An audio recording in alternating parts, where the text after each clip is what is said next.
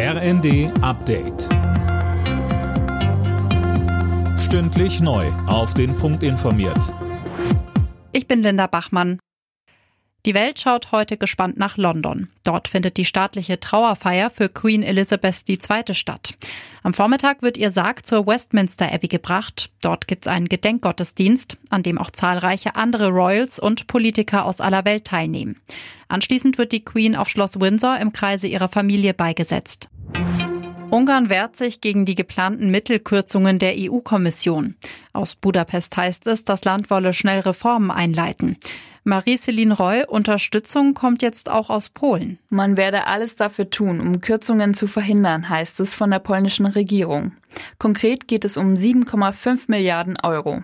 Die will die EU-Kommission Ungarn wegen Korruption und anderer Rechtsstaatverstöße entziehen.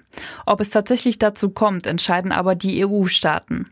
Polen dürfte das Ganze genau beobachten, denn auch das Land ist im Visier der Kommission. Unter anderem wegen Verstößen gegen die Pressefreiheit.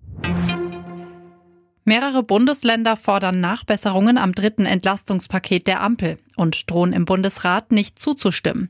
Unter anderem Bayern und Sachsen-Anhalt werfen der Ampel vor, sich etwa bei der Finanzierung nicht mit den Ländern abgestimmt zu haben. Union Berlin bleibt in der Fußball-Bundesliga an der Spitze der Tabelle.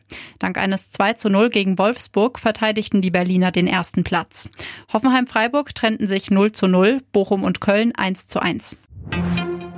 Die deutschen Tennisherren ziehen als ungeschlagener Gruppensieger ins Finalturnier des Davis Cup ein und treffen dort auf Kanada. Zum Abschluss des Heimspiels am Hamburger Roten Baum gewann die Mannschaft von Teamchef Michael Kohlmann mit 2 zu 1 gegen die favorisierten Australier. Alle Nachrichten auf rnd.de